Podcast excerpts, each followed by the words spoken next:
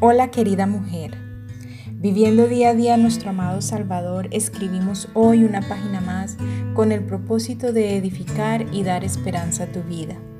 La reflexión de hoy se titula Guarda tu corazón.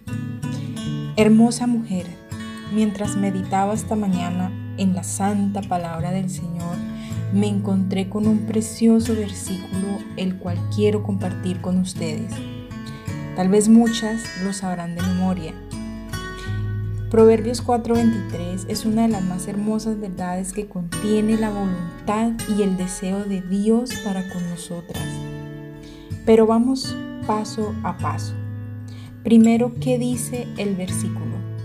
Sobre toda cosa guardada, guarda tu corazón, porque de él mana la vida. Tomando la palabra corazón, vamos a ver lo que significa bíblicamente. La palabra en el idioma original, original que es el hebreo es lev. Figurativamente se refiere ampliamente a los sentimientos, la voluntad e incluso el intelecto de manera similar para el centro de cualquier cosa. Esto quiere decir que el corazón es la mente como centro del pensamiento y la razón, pero incluye también las emociones, la voluntad y con ello todo el ser interior. Amadas, Dios nos ruega que presentemos todo nuestro ser a Él, corazón, boca, labios, ojos, pies, todo, absolutamente todo. Dios comienza con el hombre interior y entonces va trabajando hacia el exterior. Empieza con el corazón que habla de la vida interior, la mente, los pensamientos, los motivos, los deseos. La mente es la fuente de donde brotan los pensamientos.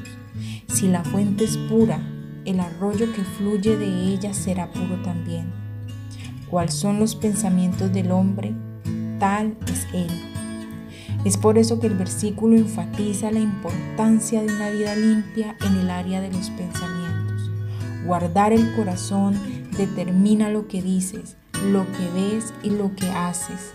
Debes saciar tu corazón de sabiduría y de aquello que es bueno a los ojos de Dios. Entonces, querida mujer, llena tu mundo de Dios, tu hogar, lo que escuchas, lo que ves, lo que hablas, lo que piensas.